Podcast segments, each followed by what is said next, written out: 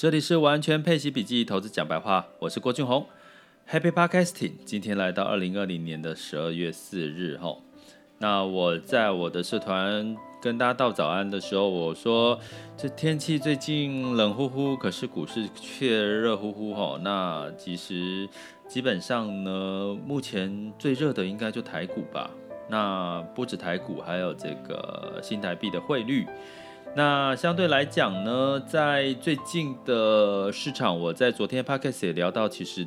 几乎在国内的机构，大部分对台股明年的信心几乎是百分之九十九，甚至百分之百，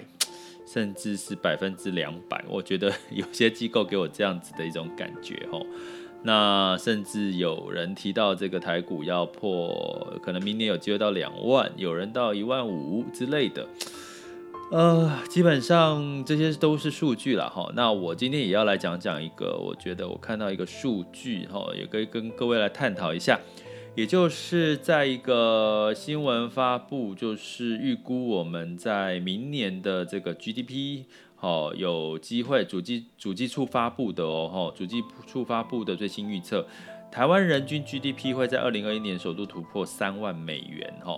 那这个三万美元呢？呃，在二零二零年的时候是人均 GDP 大概是两万八千一百八。那我们在二零二零年经济成长率大概二点五四了哈。那预估二零二一年的这个经济成长率是三点八三哈。然后经那个美元的这个美人民均平均人均 GDP 是三万零三十八。那再看二零一九年是。经济成长率是二点九六，那那个时候在二零一九年，人均 GDP 是两万五千九百四十一吼，所以在突然在短短的两年之内就突破三万吼。可是呢，我们问了周遭的朋友，或者是我最近跟一些朋友的互动，其实我觉得真的，一般人在不管是从薪资层面，不管是从工作层面，其实并没有得到太大幅度的改善。那但是投资肯定有感，投资今年的台股呢，一整年下来大概可以赚了至少百分之三十，因为整个指数可能就涨了六成了嘛，所以基本上呢，你会发现好像投资热乎乎，可是一般的实体经济人民好像对这个这个经济成长率人均三万这件事情破三万是比较无感的。那到底发生一件发生什么事情？我觉得刚好看到商周的一篇文章，我觉得他讲得非常好。他标题是“台湾人均 GDP 将破三万美元，为什么一般人无感？”哈，突破盲点。那这个盲点是什么呢？基本上就是汇率喽。那这个汇率基本上是什么？汇率现在来到二十八，低于二十八点五了，哈。那最有趣的是，最近开始，不管是机构，不管是在这个央行都说，诶，二十八也是正常，也是合理的啦，并没有说什么防线在二十八点五这件事情哈，就算二十八，二十八跟二十八点五一样，还是在二十八哈，哎，所以这个这个说法，你会你回头看这个说法，其实好像也在告诉我们，其实汇率，呃，人民币的汇率，新台币的汇率呢？基本上兑换美元可能明年还是在二十八，甚至有机构说，你说就算是突稍微突破到跌到跌跌低于二十八吼，到二十七点多再回来，这种的几率也是有的吼，也告诉了我们说，哎，可能人民币呃新台币在这个二十八左右是可能是一个常态了吼。那基本上好像已经在。告诉我们要有这个心理准备了哈。那当然，新台币的强势是来自于哪里？来自于整个基本面嘛，包含订单，包含这个运输，包含这个外资看好这个台股哈。因为在今年其实外资撤出的比流入的多。那明年呢，如果外资承认看错，再回流台股的机会，包含整个在半导体的这个库存已经呃有在。减少，然后需要到补库存的一个阶段。那对于制造业，对于这个接下来订单也是有乐观的信心，所以开始在增加产能。那种种的这些的好处，再加上经济成长的率的预估是来到三点八，所以你会看到的是，可能在资金流入的情况下，也会助长在新台币的一个往上涨的一个空间吼。所以呢，我我我必须要讲的是，其实你看新台币一涨，它只要一往上再涨到二十八，其实你这个人均 GDP 突破三万，因为我们是用新台币去除以二十八去换算成美金，那你当然换算成三万的比例就更快了，几率就更大了，不是吗？所以这个数字游戏呢，我觉得大家可以理解就好，因为如果你觉得听到这个三万。哎，才前两年才两万五，现在变三万的这个人均 GDP，哎，怎么怎么成长的幅度？呃，两万五除以五千是成长百分之二十，哎，两年之内哈。那其实如果你用汇率来看，它就是一个数字游戏哈。但是姑且我们觉得无感，或者这是个数字游戏，但是我们回头看，到底明年的经济的成长的力道幅度跟我们的竞争优势有没有提升呢？我觉得这件事情也是。定调我们在明年台股有没有机会很快的上到万五万一万四千五或站稳一万四，然后一一往一万五的这个关卡迈进，甚至更高的一个几率哈，尤其在疫苗出现开始，经济从复苏进入到成长哈。那我觉得持不同的看法哦，有一些不一样的看法，跟各位听听看，就是说目前我觉得在十二月可能有一个造势哈，我说造势的活动就是很有趣。哦、就是因为现在的新台币汇率升嘛，那然后呢，我刚我之前也讲过，金控现在很多的闲置资金等在投入市场，哦，市场如果有修正的话，啊，风险性的资产。那另外呢，就是在整个机构都在畅望台股，哈，就是对台股都是一一面倒的全面非常乐观。那当然从基本面、从信息面跟筹码面这三件事情都是乐观的。那我们说明年第一季看筹码面，那筹码面我跟各位讲，其实是有的嘛，不管是从外资回补，或者是从这个呃不同的一些闲置资金，或者是 N1B 的供给，你会发现，包含像台商回笼哈这些资金，基本上台股是有足够的资金的动能哈，所以我觉得在十二月台股涨涨跌跌，慢慢涨跌涨跌，然后慢慢往上走的。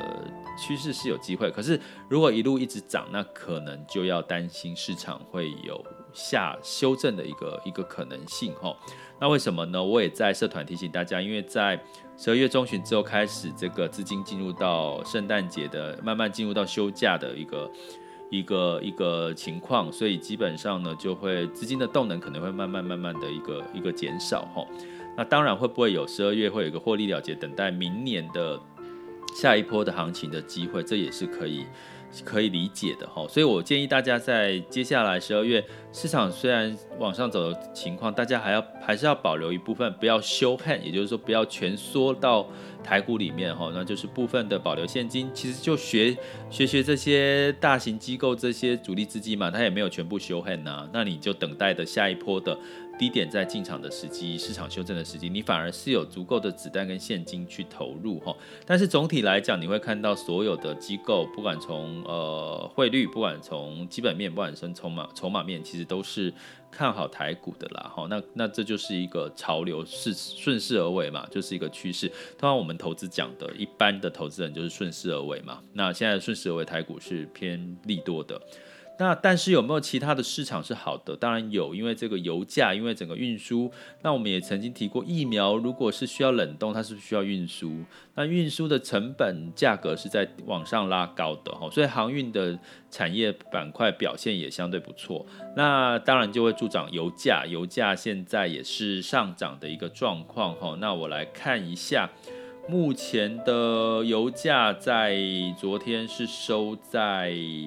四十八点七一哈，就布兰特原油上涨一百分之一，所以你从这方方面面来看，其实除了台股之外，如果你觉得台股风险太高，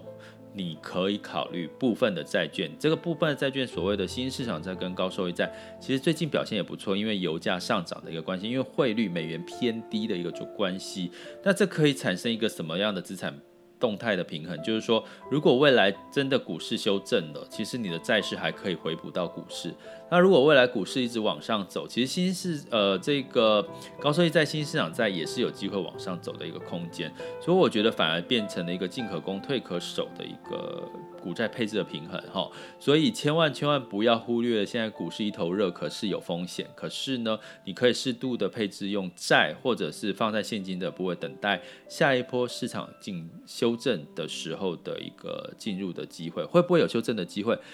通常在股市。急就是急涨，或者是呃上涨的幅度比较太过于乐观的时候，当然会有一个修正的机会的可能性，然后，所以就是大家可以利用这个，我觉得很有趣的，从我们从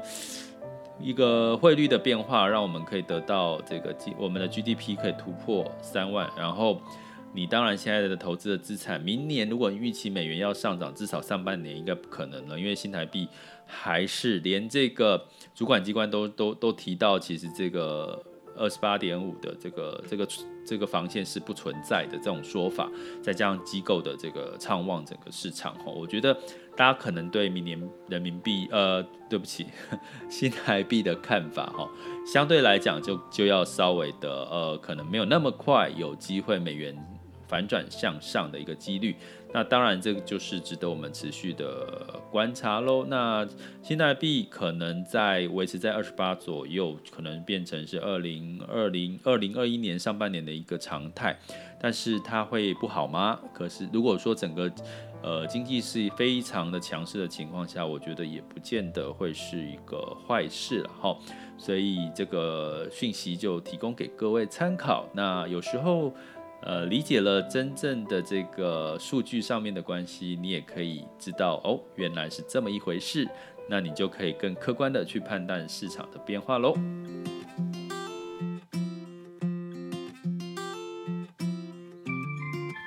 接下来进入到二零二零年十一二月四日的全球市场盘势轻松聊。好，那欧美股市呢？大致上是持平的哈，那道琼跟纳斯达克上涨零点二九、零点二三，那欧洲的部分呢是上涨零点零哈，那整体来讲前又涨了几天，稍微小跌，其实也是一个健康的一个状况哈，我们就不用特别去留意什么。那当然是整体的经济面，在欧洲的部分，原物料的上涨其实是有助于欧股的基本面的看好哈。那雅股的部分。台股呢，就昨天周四是量缩，哦，量缩价小跌，但是今天呢，就上涨了一百二十点，哦，就是已经正式的站上了一万四千多点。现在时间是来到了十二月四日，哈。呃，不是更正哈，时间是来到十一点三十八分哦，所以基本上目前台股就像我刚刚讲的，整个造势的活动是非常旺的哈。那估计呢，可能就是大家还是要居高思维一下哈。那在其他的市场呢，日本也是蛮强势的。那其他的呃相对的 A 股啦或港股呢，昨天也表现得不错，可是今天就有比较大幅度的修正的哈，因为。